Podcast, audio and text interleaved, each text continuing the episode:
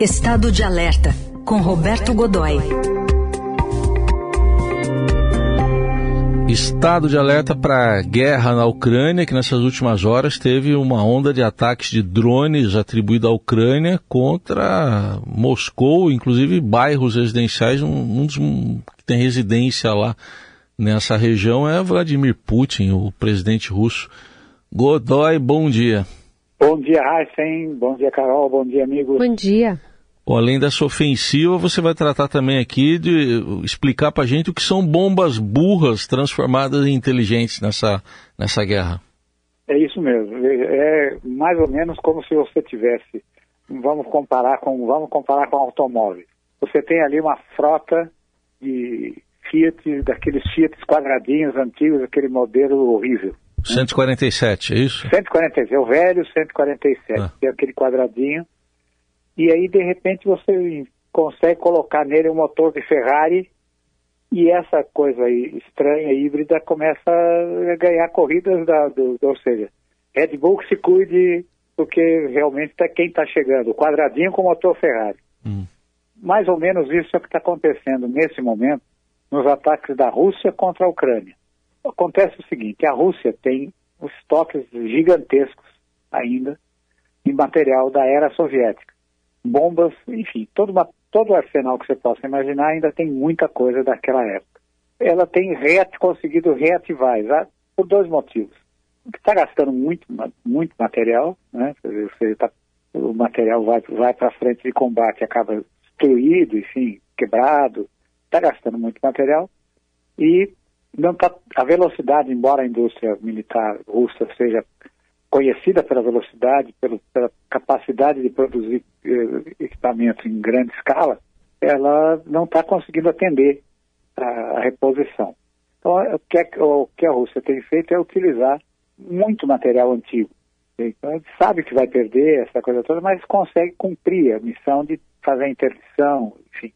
E o que está acontecendo com as bombas é uma coisa que não é exatamente não é exatamente um, um, não é apenas o aproveitamento de um equipamento antigo, não. Ela está aplicando as bombas. Primeiro desenvolveu a própria guerra foi ensinando isso, equipamentos menores, ou seja, bombas de menor porte, uh, mísseis de menor porte, eh, conseguem passar pelas defesas antiaéreas da Ucrânia, que são defesas antiaéreas ocidentais, usadas desde o Patriot, famoso Patriot eh, míssil, antimíssil americano, né, até equipamentos menos sofisticados, porém bastante avançados, fornecidos pela Alemanha, pela Suécia, né, eh, pela Dinamarca, que cedeu o equipamento que, ela tem de, outras, de outros países, enfim.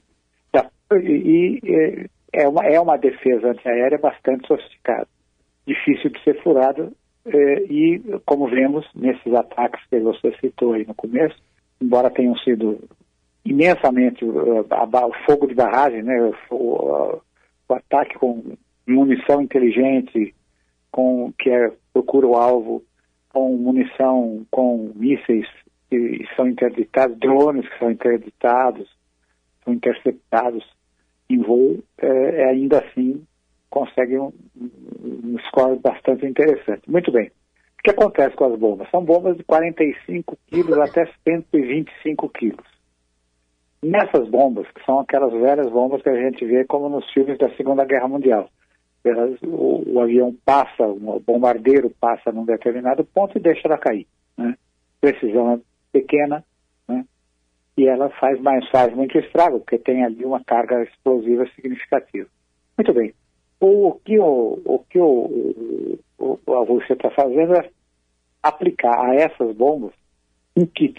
Esse kit tem umas asinhas traseiras móveis ligadas a um colar que fica na cabeça da, da na cabeça da, da, bomba, né? eletrônico que pode ser conectado via satélite com sistemas semelhantes seria como se você estabelecesse um Waze automático dentro da bomba dá o endereço e ela vai atrás desse endereço. As asinhas fazem com que ela faça um voo planado, e não aquela coisa de você jogar e ela cair como se fosse uma pedra. São lançados a 40 quilômetros de distância, e aí vem fazendo esse voo planado até o alvo. e atinge esse alvo com extrema precisão.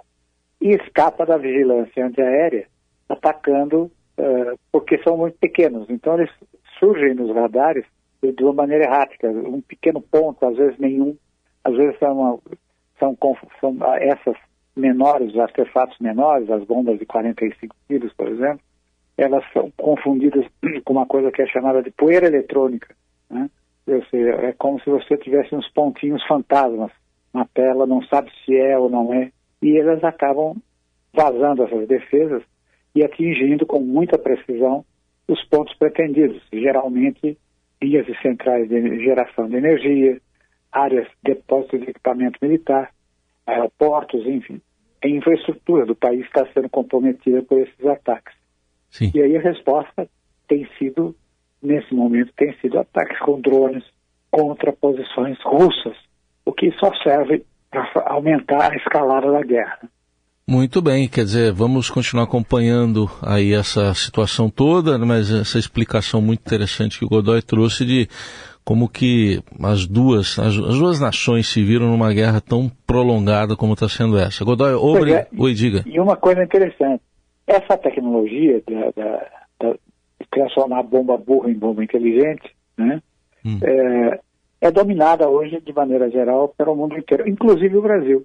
O Brasil é um produtor, enfim, a gente sabe que é um grande fornecedor de equipamento militar para o mundo, né? Tem clientes na Ásia, África, Oriente Médio principalmente, e ele tem oferecido e tem vendido esse kit, as asinhas com sistema de direção, essa para essa clientela toda, né?